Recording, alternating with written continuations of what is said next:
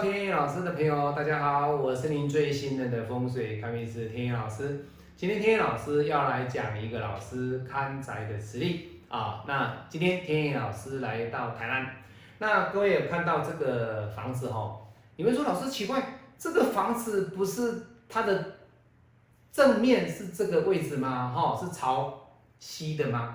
那怎么这个房子突然间他把他的一个二楼跟一楼全部都封掉了哈？各位，这个就是我们讲的行家的波换，行家的波换，为什么要行家的波换？在波换的这个情形，它是具有什么样的一个功能？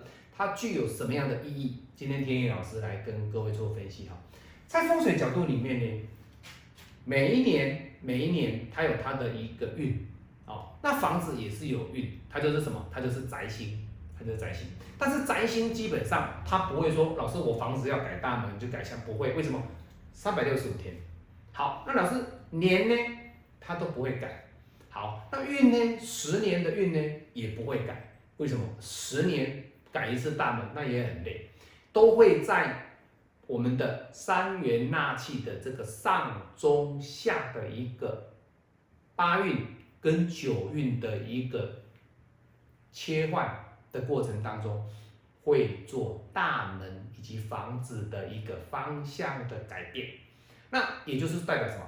它的行家原本以悬空角度来看的情况之下，它有可能是哎砍方要见水，现在砍方转到了一个九运，即将转九运的过程当中，它会提早转向。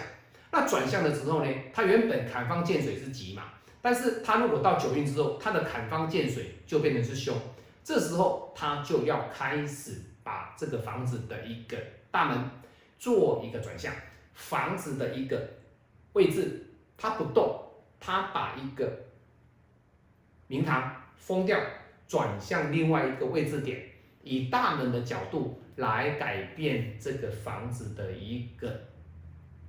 运，那这什么意思？也就是说，我今天我的房子，如果说是坐北朝南，好，坐北朝南，好，坐北朝南的房子，如果我现在走的是八运，当运，好，那当运的情况之下，如果说我在下一个运程当中，我坐北朝南，我的东方不适合，那这时候你的房子又刚好是在转向的过程当中。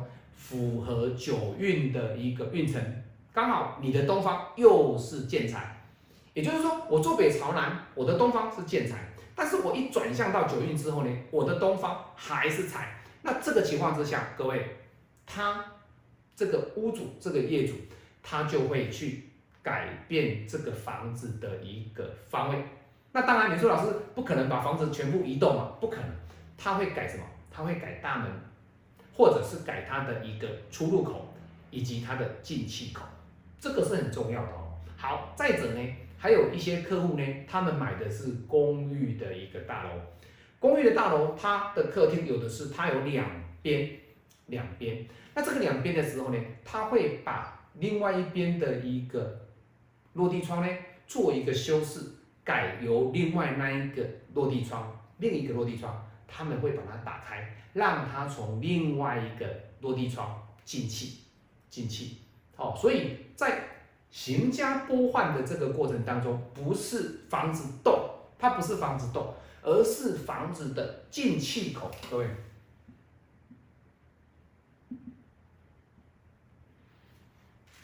它的进气口，也就是它的外气口，做了一个波换的动作，转换的一个动作。